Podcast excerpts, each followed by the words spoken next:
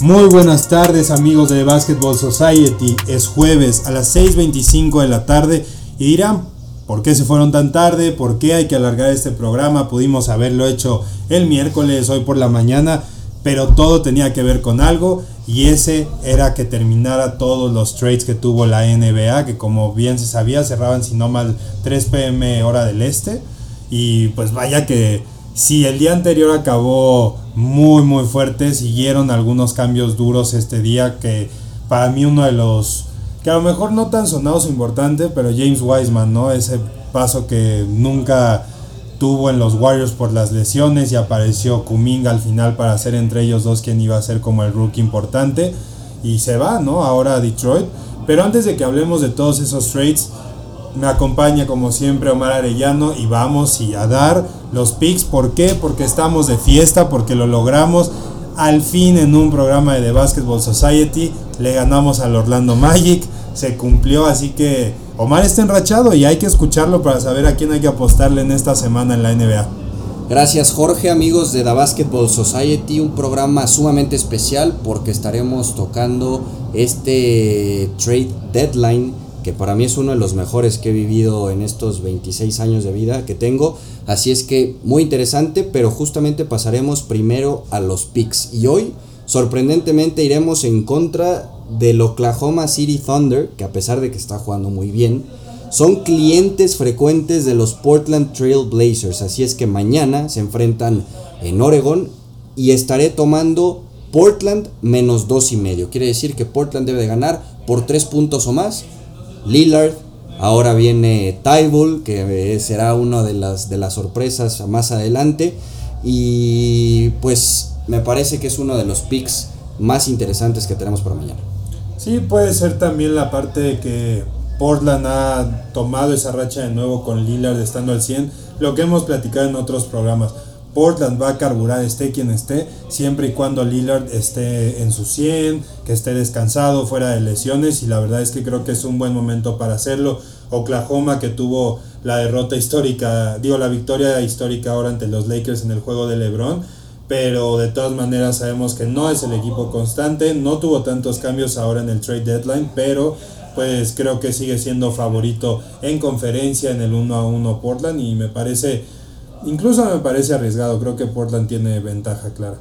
Sí, totalmente. Hay ventaja clara para los locales el día de mañana y los últimos dos picks serán que los Toronto Raptors vencen en casa al Utah Jazz. Utah viene en caída libre, hicieron algunos cambios, va a llegar Westbrook, va a, va a llegar Toscano probablemente. Va a defender Toscano a Siakam. Así es. Así es que y más que dejar ir piezas importantes, se reforzaron, regresaron a Jacob Portal de que lo dejaron ir hace algunos años a San Antonio. Que creció en San Antonio. Creció muchísimo en San Antonio y no se deshicieron de piezas importantes como OG Anunobi, que sonaba mucho para reforzar sobre todo a los Warriors. Los estaremos tomando con una ventaja de 6 puntos, así es que ese será el segundo y último pick que tendremos para mañana.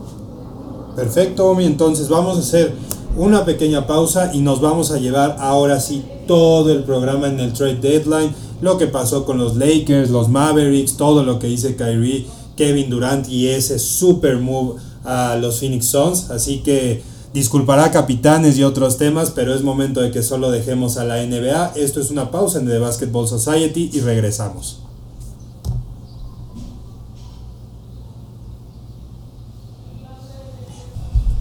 Y así regresamos de lleno para hablar del fuego total, Omar, de lo que fue el trade deadline de la NBA. Es muy claro que quien se lleva los aplausos, que se llevó el impacto, son los Phoenix Suns. Porque así como despertó Donovan Mitchell, ¿no? What the fuck did I just wake up to?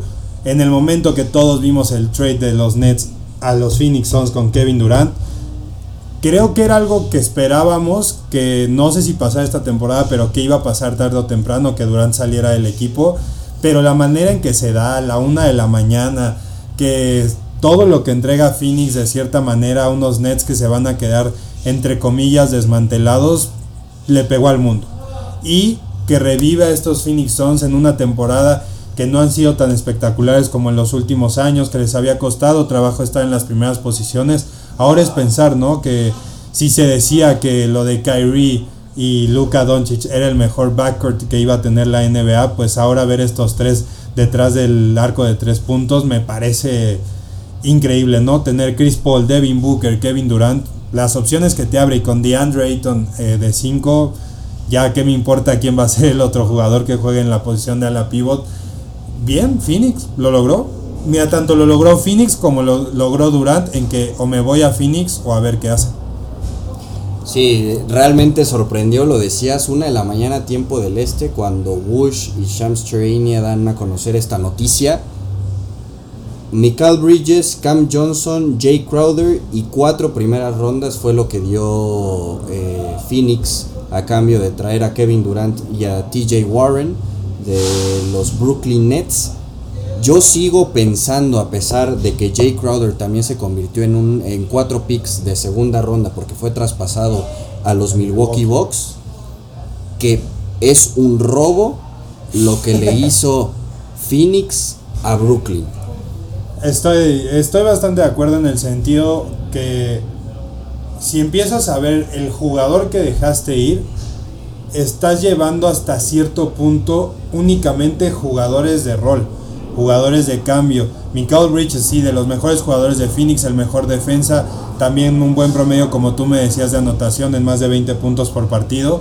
Pero a final de cuentas no vas a decir en los Nets, ah, es el equipo de Michael Bridges, es el equipo de Cameron Johnson de Spencer Dinwiddie, de Joe Harris, de Nick Claxton. O sea, no hay un nombre o dos nombres que digas, ok, es que este es el equipo que tiene Brooklyn. Hoy tienes un equipo que es de pura rotación.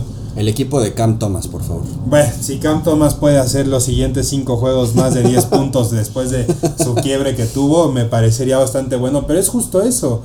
Vas a estar viviendo de que si un Cam Thomas eh, hace un juego de 40 puntos, que si Ben Simmons va a defender bien un día, que si Joe Harris algún día se encuentra el triple, que si Kirby va a ser el, líder de puntos, pero ya no va a ser un equipo competitivo en el sentido de qué vas a hacer cuando te enfrentes a los Cavs de Donovan Mitchell, cuando juegues ante Jason Tatum, ante los Bucks de Giannis Antetokounmpo, entonces ahí es donde se vuelve el, el, gran problema todo esto, que Brooklyn de ser un equipo que aunque se fuera Kyrie quedaba Durant, ahora ya va a ser un equipo a lo mejor como los Pacers, si lo quieres ver hasta cierto punto, los Knicks, se me hacen equipos de ese estilo, ¿no? Y no le veo mucho futuro a estos Nets. Van a clasificar, creo yo, a playoffs con muchas complicaciones, pero echaste te lo dije alguna vez, tanto fuera del aire como en el programa al principio de empezamos a grabar de Basketball Society, que en el momento que este, estos tres jugadores se fueran, James Harden, Kyrie Irving, Kevin Durant,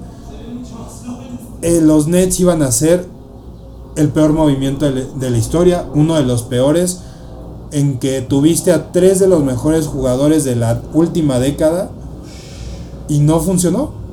No llegaste a nada importante. Equipos que se armaron desde atrás, no de superestrellas como a lo mejor fue Boston en crear algo muy grande en Jalen Brown, en Jason Tatum, recuperar a alguien como Al Horford y todo este estilo de jugadores. Lo hicieron 20 veces mejor que haciéndolo tú con tres superestrellas de la década. Con campeones de la NBA, con uno de los mejores anotadores en James Harden. Y no funcionó. Nunca lograste que funcionara con nadie. Desde directiva, desde Steve Nash. No, no funcionó. Y que todavía los dos jugadores emblemáticos salgan y digan, Kyrie diciendo que qué bueno que pudo salirse de ese lugar, que Durant se salió con el silencio total y aparte diciendo que ya estaba como en un buen momento, que el equipo estaba tomando otro camino y desaparece así.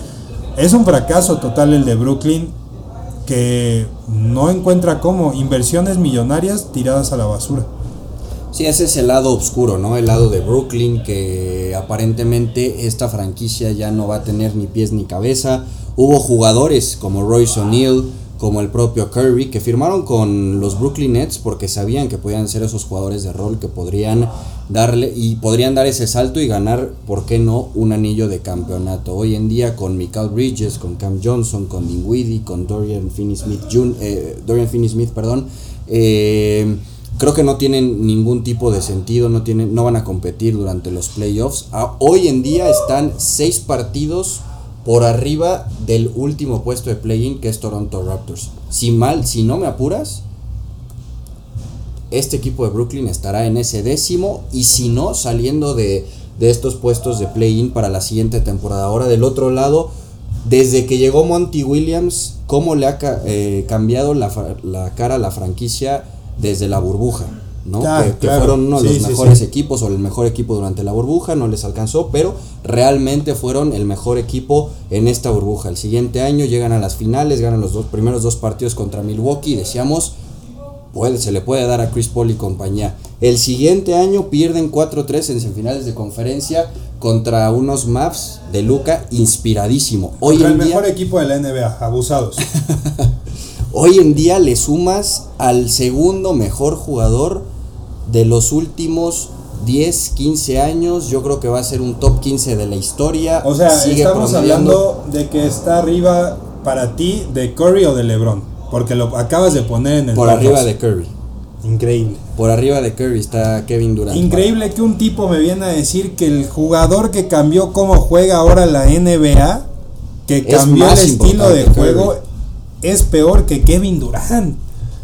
Curry es más importante que LeBron y que Kevin Durant en la historia del básquetbol. No es mejor que, ninguno de los dos, para mí. No lo sé. Lo pondría en cuestión. Si lo queremos poner muy sencillo, de los últimos, de los mejores 3 y de los mejores 15 de la historia. Le sumas a uno de los mejores 15 jugadores de la historia, 20 jugadores de la historia y uno de los mejores anotadores. Me parece mejores este anotadores, estoy totalmente de acuerdo. Uno de los mejores ofensivos que he visto yo. Tanto sea en vivo, video, lo que quieran, pero sí ahí no tengo duda. Me cuesta ponerlo tan arriba. Pero sí, sí entiendo tu punto siendo los Suns un lugar que a lo mejor después de Steve Nash y Amar Stoudemire dejó de ser un punto de llegada para alguien, ahora es el equipo de Devin Booker, de Chris Paul y de Kevin Durant. Tres superestrellas, Chris Paul a lo mejor escalones abajo por la veteranía, pero de todas maneras son tres superestrellas con un DeAndre Ayton que te da para hablar de una franquicia que para mí es una mala temporada esta, pero de todas maneras están en quinto lugar. Son, están a los mismos juegos de los Maps, están a dos juegos más o menos de los Kings. Entonces ahí es cuando me digo con qué cara Jamoran tiene para decir yo estoy tranquilo en el oeste. Lo que todos subieron de memes de que la cara que haber puesto Jamorant en el punto en que Kyrie a Dallas, Kevin Durant a Phoenix, de verdad que lo que acaba de hacer Phoenix es muy muy bueno, pero yo vuelvo a lo mismo que cada vez que se hacen estos movimientos. Durante es un jugador de dos temporadas. ¿Qué haces si tú Phoenix no ganas en dos temporadas? Para mí, este lo, que armaron los Phoenix Suns es ganar este año. Para mí esa es la apuesta, porque ya estás a mitad de temporada, porque también estás ahí a, a cuatro juegos del segundo lugar de la conferencia es apostarle a que esa veteranía de tanto los jugadores que ya tenías importantes como de Kevin Durant te pueda dar para ganar ese campeonato, cuando menos para llegar a otras finales de, por lo, exacto, por lo menos, porque es entonces que tú estás apostando en contra de lo mejor, los mejores Denver Nuggets que ha tenido Malone, con la sensación Grizzlies y Kings que hemos hablado se pueden caer en playoffs que no han demostrado nada, contra los Mavericks de Luca y Kyrie. ¿De quién? Increíble de verdad el disrespect que tiene en este programa Omar no lo estoy comprendiendo, pero es seguir el camino, los Warriors, los Clippers, no, sí veo superior a Phoenix, pero entonces si con Durant era suficiente para cambiar de qué conferencia estamos hablando, ¿no? Si está muy débil, si la competencia solo se mueve con eso, entonces para mí creo que Phoenix es lo mismo que con Malone, que Monty Williams tiene que demostrar que, ok, lo hiciste cuando no tenías nada, ahora demuestra que puedes hacer teniéndolo todo. Y ahí va a estar la clave de si Phoenix va a ser un equipo en el que Durant se vaya a quedar. Claro. ¿No? Entonces creo que si por algo se lleva el número uno de los trades Phoenix, por lo que dices además, ¿no? Lo que entrega es un chiste y que lo que pasa a Milwaukee, ¿no? Que 4 o 5 picks se vayan por Jay Crowder, me parece todavía más un robo. Pero es justo eso, que lo hacen también, que ahora hay que ver qué también lo pueden hacer con esos tres tipos alrededor.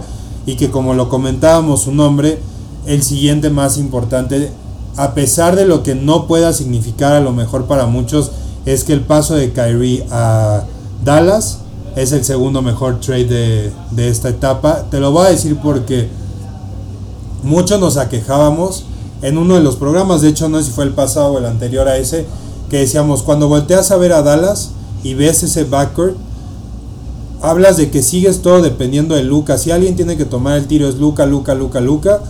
Porque Tim Hardaway no está en ritmo, porque no está metiendo los triples, porque Spencer Dinwiddie no estaba siendo un jugador para ser considerado el segundo mejor de Dallas. Y eh, ya no tenías a Jalen Bronson, ya no tenías ese estilo de jugador.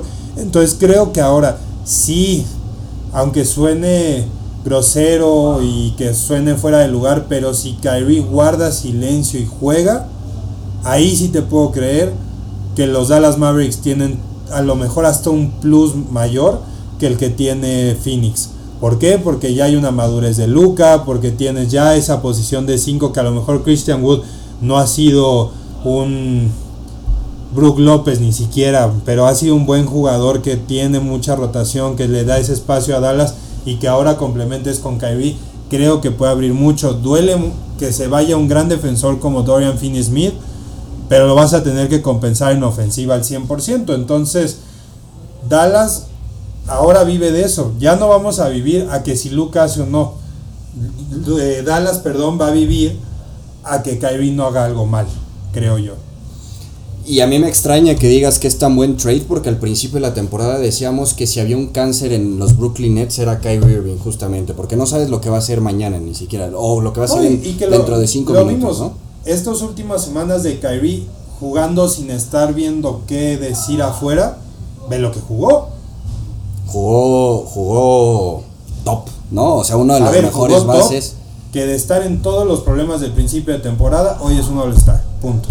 Sí, y un All-Star 100% justificado. 100% justificado. Yo leía mucho que gana más Brooklyn de lo que gana Dallas en este trade. Por supuesto, ¿cuál es la apuesta de Dallas?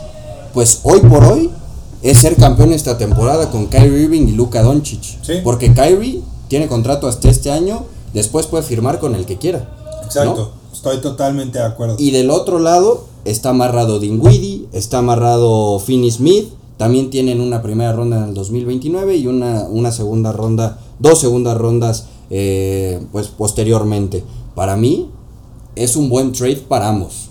Muy parejo, muy parejo porque lo que gana justamente Dallas, ayer lo vimos en el partido contra los Clippers, es un jugador que te asiste más de 5 veces, que también se mete en los rebotes, que te va a meter 20 puntos o más por partido y que va a ser consistente. Dinwiddie, por supuesto, no está ni cerca de ser tan bueno como lo es Kyrie Irving. Para mí sí hay un upgrade, para mí sí estarán mejores, pero yo sí tengo esa duda de si son uno de los tres equipos más poderosos de la conferencia del oeste. Tengo muchas dudas. Creo, creo que Phoenix y los Mavericks se pueden mover arriba de Sacramento. De los Grizzlies y los Nuggets en temporada regular no creo. Pero lo que hemos platicado aquí, Denver y Memphis no han sido equipos de playoffs. Memphis le van a callar la boca en la primera ronda los Memphis Bad Boys. Entonces ahí creo que es cuando entra Dallas y Phoenix en el top de las Warriors. Los Warriors seguimos esperando a que suba. Clay Thompson tiene la mejor temporada de su carrera hasta el momento, desde que regresó. Sí, sí, sí. no, los descarto en el sentido de que no sean peligrosos, pero hoy por hoy quienes tienen el momento son estos dos equipos. El momento no lo tiene Golden State. Tiene a los jugadores, tiene al coach, tiene toda la, estrategia y la experiencia que seguramente los va a llevar a semifinales de conferencia otra vez, pero no tienen el momento y el deporte también es de momento. Entonces creo yo que si cierra fuerte Golden State, entra la conversación hoy por hoy, fuera de Denver, no creo que haya un equipo en momento como los Mavericks y los Suns en el sentido de lo que hicieron para los trades y lo que va a significar eso. Para mí hay, ayer gana sin Luca, ayer gana sin Luca ante los Clippers, juego cerrado. Si no está Luca lo pierdes. Pero ya que tienes ahora que si tienes un Kyrie concentrado, ahí está el jugador que necesitabas. El jugador que también te va a ayudar a no perder ventajas. Que te va a sacar de los momentos difíciles cuando Luca no los responda, ¿no? Yo es que también creo que hay que verlo así. O sea, no es ahora los Dallas Mavericks de Kyrie. No, no, no. Entonces también es No, Luca es de los tres mejores de la liga, sin lugar a dudas. Y con eso creo que hay que entender que es el compañero perfecto que necesitaba Luca.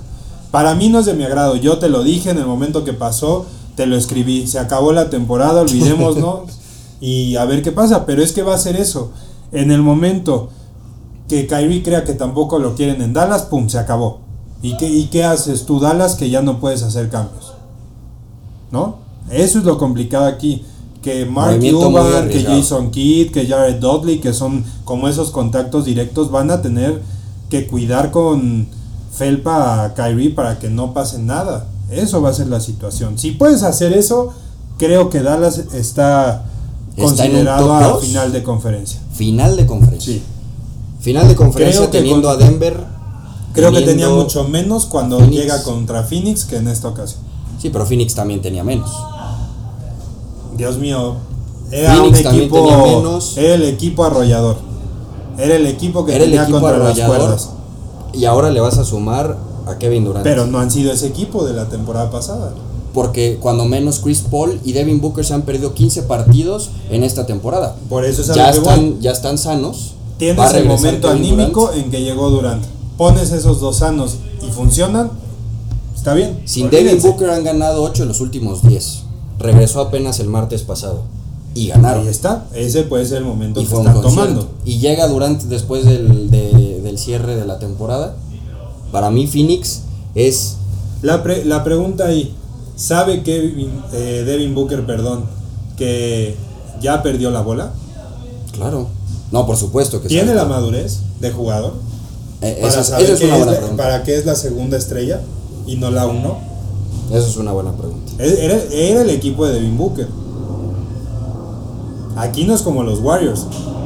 En las finales, el que estaba en el clutch time, el que hacía esos tiros, también era Chris Paul. Hoy Chris Paul ya no lo puede hacer. No, ya pero vaya, nunca ha sido el equipo de... Nunca ha sido el equipo de Chris Paul, pero en los momentos importantes ya no los va a tirar Chris Paul, lo va a tirar uno de los mejores ofensivos de la historia. Correcto. Entonces ahí... Siento que, que, que Dallas, perdiendo esas dos piezas, también perdió mucho. Ah, perdió defensa de manera bestial, sin tener a Dorian. Y Estoy totalmente de acuerdo porque que, no sé que tengas a su nivel defensivo en el 4. Y que, te juega, y que te juegue perimetral también. Porque podía defender perímetro. Sí, va a estar, ¿no? El, el quinteto va a ser Powell, Bullock, Luca, Kyrie y Wood. Tim Hardaway. Y Tim Hardaway viene desde la banca. Entonces, es- esa es la, la situación, ¿no? Pero si tú lo pones así, Luca contra Chris Paul, Luca todo el día, ¿no? Claro. Luca todo el día, estamos de acuerdo. Devin Booker contra Kyrie, Kyrie en, bu- en buen momento y concentrado, no hay que le toque Devin Booker. A mí me parece todavía que Devin Booker es un muy buen jugador, pero al nivel que lo llevan de que sea la superestrella y que esté a nivel de varios, no se me hace. No, no creo yo que incluso deportiva históricamente tenga una comparación Kyrie-Devin Booker. no, no estoy tan seguro. No estoy tan seguro, yo también me quedo con Kyrie, pero no por una diferencia tan amplia. Ya también Booker tiene mucha experiencia en playoffs. eh, En, ahí no hay ninguna diferencia. Booker también es un jugador que te promedia 26 puntos por partido constantemente. Pero es un helado, Mar, es un helado. Pero- Le dieron una vuelta a su serie, una vuelta. Pero hoy está Kevin Durant. Ah, es que volvemos a lo mismo. Entonces ya llegó Durant, solucionó y son campeones. Quiero ver. ¿Cuándo Para ha sido sí. ese jugador Durant? ¿Cuándo ha sido ese jugador? Cuando llegó a, a Brooklyn, él fue el diferenciador. Se lesionó, se lesionó James Harden, él fue el diferenciador. en No, pero a ver, diferenciador en grandes momentos. Con Oklahoma siempre lo fue. Y nunca llegaron a lo que tenían que llegar. Llegaron unas finales de NBA. Digo, también entiendo el rival que les tocó, pero Les eh, tocó que de uno fuera de ese que ha tenido. En Golden State no lo fue. En Golden State fue el, él fue el diferenciador, tanto que fue MVP de las dos finales que ganó.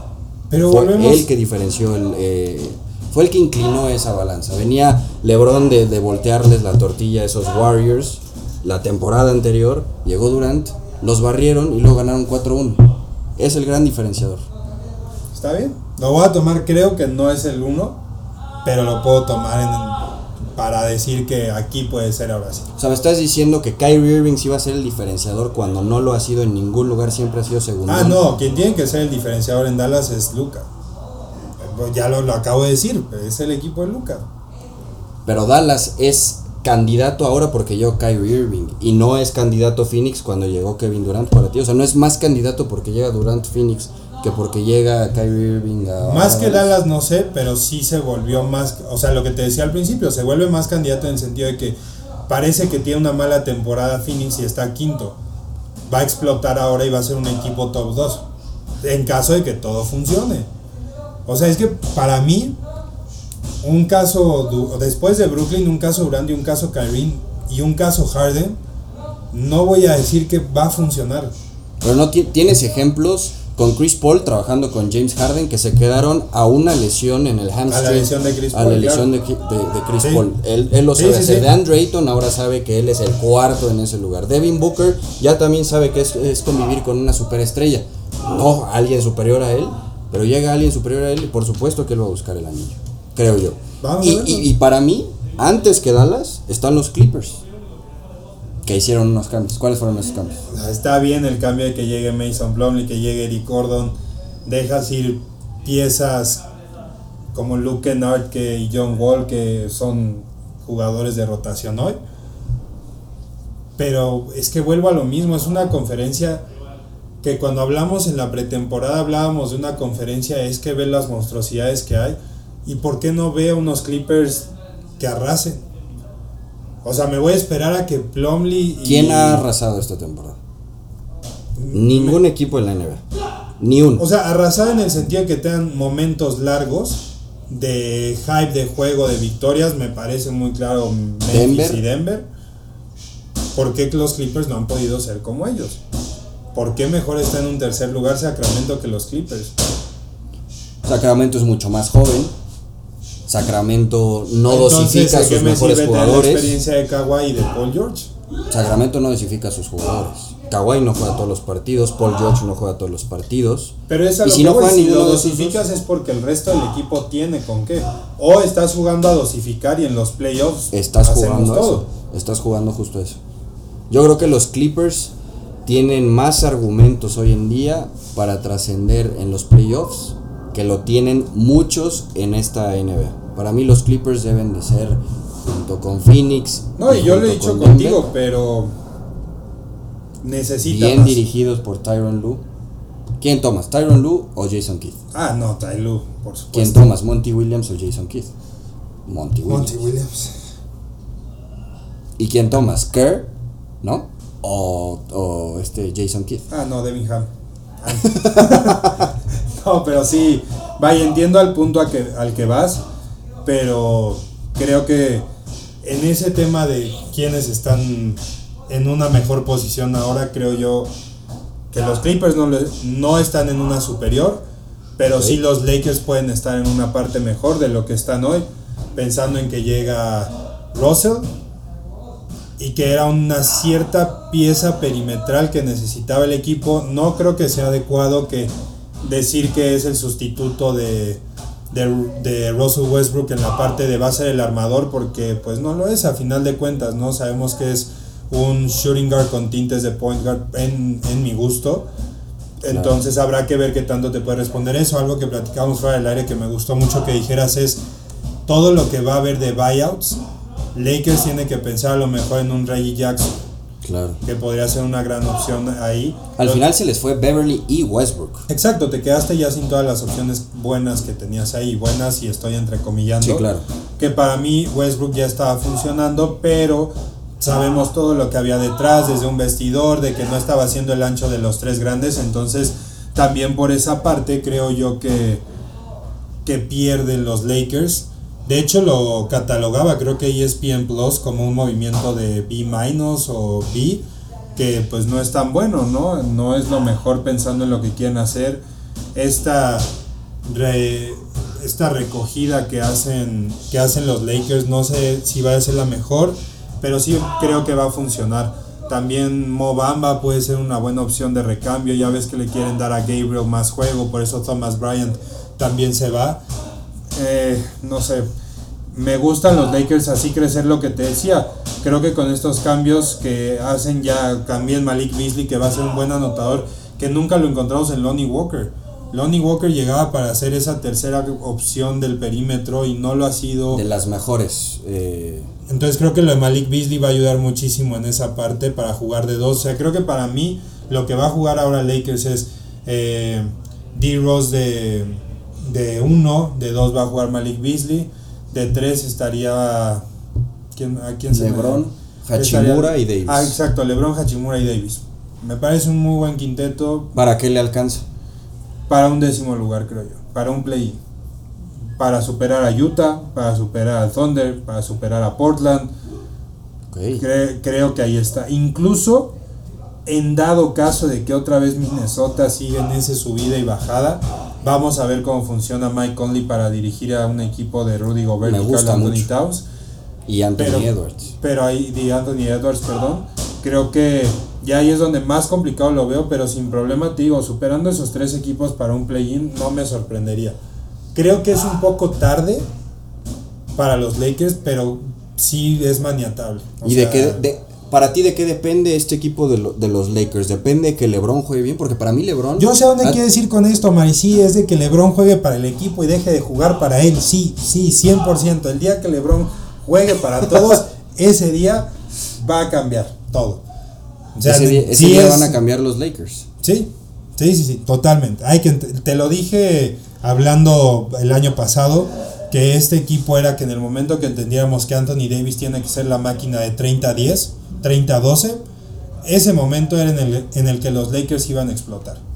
Que LeBron tomara un lado atrás y que sí fuera igual el tipo de doble doble, triple doble, pero callado, bajo, más de 20 puntos por partido, 8 asistencias, digo 8 Sí, hoy rebotes, cinco promedia 30 asistencias. puntos, 8, rebotes, 7 asistencias. Hoy ese es el promedio de LeBron. bajar eso para repartir a los demás jugadores, creo que sería la gran opción. Y vamos a ver, tienes que pelear con alguien como D-Rose, que no es un ego sencillo, que necesita muchísimo juego. Y vamos a ver si puede ser esa tercera pieza que no pudo ser Westbrook. Justamente por eso es que no me gusta tanto este intercambio. Me gusta mucho que haya llegado Malik Beasley. Creo que eh, será un anotador de 15 o más puntos por partido. Lo de Russell, lo de, eh, de Angelo Russell no me gusta. No me gusta porque justamente necesita mucho el balón. Eh, es muy protagonista. Por algo también se fue de los Lakers. También era un, un- una persona muy complicada en el vestidor. Y si por eso mismo echaron a Russell Westbrook, yo creo que va a batallar mucho Ham y compañía para poder sostener ese ego que tiene Russell, que dice que está listo, que si no lo tienes tú, te- tú te vas a dar cuenta de qué es de lo que te pierdes. No sé, e- esa parte no me gustó. Otro intercambio que no me gusta nada es el de Thomas Bryant. Ah, me duele. Me duele a más no poder. Denver ganó todo. Denver dioses. Pero lo que hicieron los Lakers, no sé si para darle el buyout a. No me acuerdo ni siquiera. Davon Reed o. Reed. Una cosa por el estilo. Darles espacio, un buyout y traer a alguien más. Supongo que será esa la estrategia.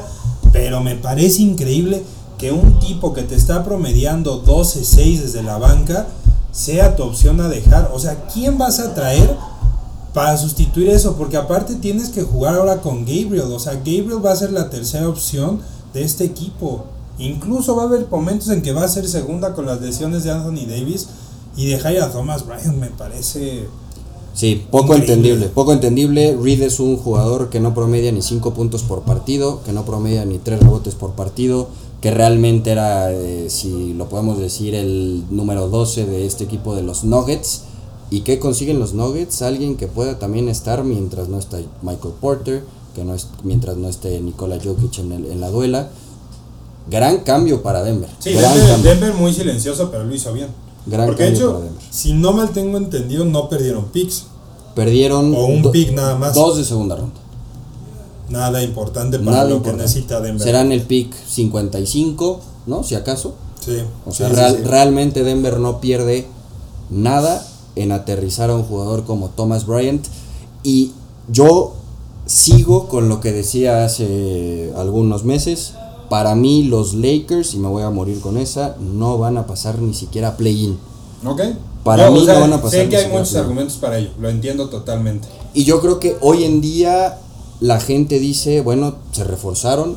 Es que para mí, entre Westbrook y D'Angelo Russell no hay tanta diferencia. No, Ni en números, ni en ego, ni en, eh, ¿no? en el juego que tienen. Russell Sí, como que había entendido es ese esto, rol. ¿en qué, ¿En qué está cayendo los Lakers? Que a mí no me sorprendería siquiera si la próxima temporada incluso regresa Kyle Kuzma. Claro, totalmente. Siendo que le ha llegado tanto la presión a los Lakers desde fuera de qué habría sido si podemos tener algo para crecer. Un Julius Randle, Lonzo Ball, D'Angelo Russell, Brandon eh, Ingram. Brandon Ingram, imagínate. Josh Hart. Josh ¿No? Hart que se ha convertido en una, una pieza importante para el equipo en el que esté. Uf, para los Knicks de ahora en adelante, gran movimiento para los Knicks. No quiero que ahondemos tanto en eso, pero qué bien lo hicieron los Knicks. Muy buen movimiento. Así que, de hecho, en ese tema quiero que, creo que dejamos un poco claro lo que son los Lakers para los dos. Uno lo ve en play-in, uno lo ve totalmente fuera. Yo esa, por eso tiro que va al 10 los Lakers, pero vamos a ver. No es siquiera para entrar a play-in, me parece un fracaso enorme de temporada. Hoy están entre los últimos tres equipos de la conferencia del oeste. ¿En serio con Anthony Davis? ¿En serio con LeBron James? Sí, ¿En serio sí, en el- sí. algún momento con En su momento Russell con Juan Westbrook? Toscano, ¿no? También. Juan Toscano. que aquí vamos a echar disclaimer de que va a ir a comer banca en Utah si es que no lo cortan. Pero eso será Ah, ¿va a jugar en Utah? otra conversación. Eh, ahí. ¿Va a jugar? Es, no sé, a lo mejor Volmaro va a terminar jugando más que él, no sabemos, ¿no? Pero para ir a ese término, justo como en el tema de Josh Hart, quiero que cerremos el programa, Omar, con quién fue esa sorpresa para ti, buena o mala, de trade que quedó como por debajo del agua. No sé, Mo Bamba para mí ese movimiento me pareció extraño, pero a la vez interesante. Pues el que yo me voy a casar, que ya hablaré ahorita, es el de Matías Taibol. No sé con quién te quedarías tú para esos movimientos. A mí me gustaba mucho. Estuvimos eh, ahondando en el oeste yo me voy a ir al, al este en esta situación. Atlanta aterrizó a Sadik Bey, un jugador que en Pistons ni siquiera ¿Quién? era titular.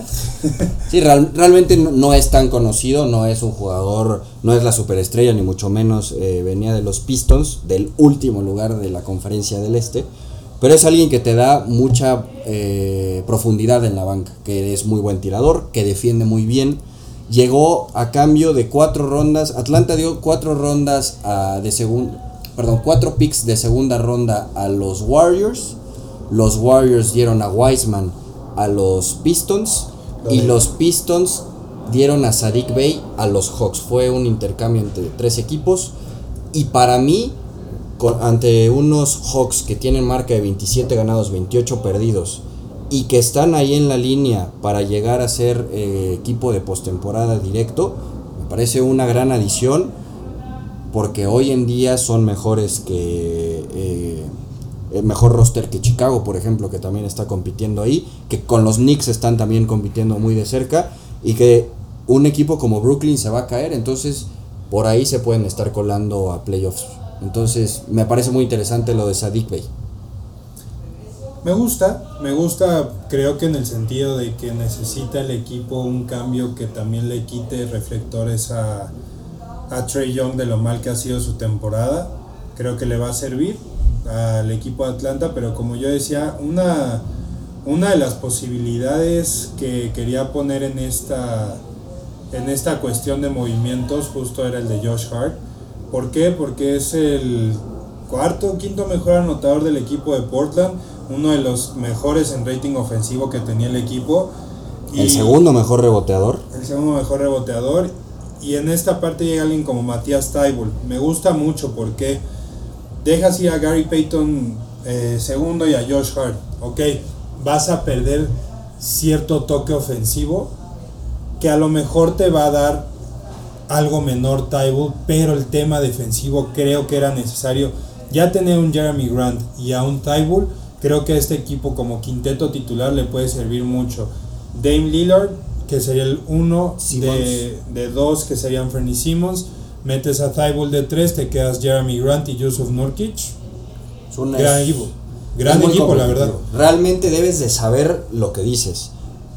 Tybull no te va a dar ni tres puntos por partido, pero te va a defender. Pero te va a defender, no tenías ese jugador. te va a defender. Y hoy no necesitas que más gente que te anote, ¿no? Y que, y sí, de hecho, no, o sea, ahí de hecho dejaste a los cuatro mejores jugadores en Nurkic, en Jeremy Grant, en Anthony Simmons y Dame Lillard. Me parecen anotadores claves, bastante buen buenos. Y de hecho, lo que quiero revisar ahorita es en, en tema de equipo, qué tanto, qué tanto a la ofensiva necesitaba, necesitaba Portland, ¿no? Qué tanto estaba afectando el tema defensivo, pero estamos justo apoyándonos de, lo- de los compañeros de Basketball Reference para ver en qué lugar estaba, pero a lo que voy es eso, no tenías esa insignia defensiva.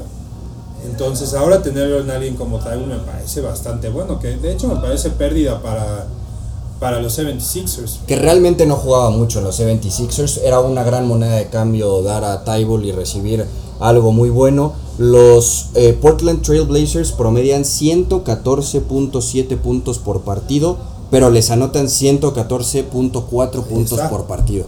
Hoy ¿Qué no quieres- necesitas ¿Qué quieres más bajar eso a 5 puntos?